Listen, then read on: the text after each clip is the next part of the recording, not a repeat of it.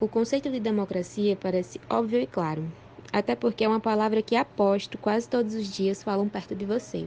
A palavra democracia costuma ser muito utilizada para se referenciar a eleições ou a situações em que se diz que a maioria decide. Mas será que ela se limita a apenas isso? Vamos descobrir com a gente.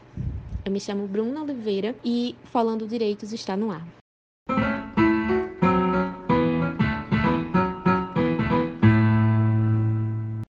A palavra democracia é formada por dois vocábulos gregos: demos, que significa povo, e cracia, que significa governo ou autoridade.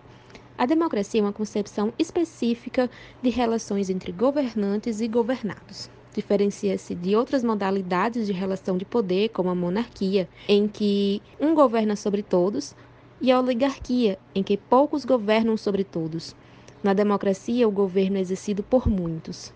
Isso significa que, nesse modelo político, o poder sobre decisões de interesse coletivo é distribuído de maneira equitativa entre os cidadãos, que também podem julgar o processo de tomada de decisão e seus resultados. Seu principal fator é pautado, além de todos os já mencionados, no vínculo que liga a democracia às leis isso porque a democracia é um governo baseado em leis e não na vontade dos governantes. O sistema de governança democrático, por meio de leis, exerce o controle social sobre as ações dos governantes, que têm que ser responsabilizados e dar explicações sobre seus atos.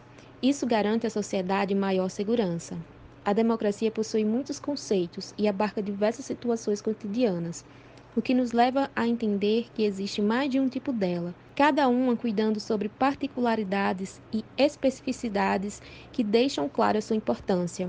Exemplo dessas tipologias são as democracias representativas e democracia participativa. Na democracia, a autorização para exercer o poder é conferida mediante o voto. Porém, o voto só é democrático se todos os indivíduos afetados pelas decisões coletivas puderem votar e serem votados em condições de igualdade.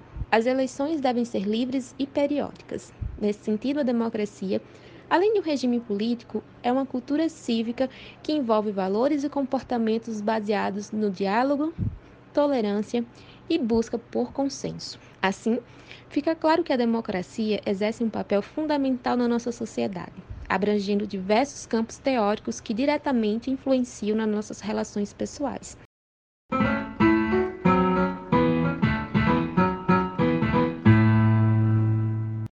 Entender um pouco mais sobre termos jurídicos? Fique de olho no nosso próximo verbete. Eu sou a Bruna Oliveira e esse é o Falando Direitos.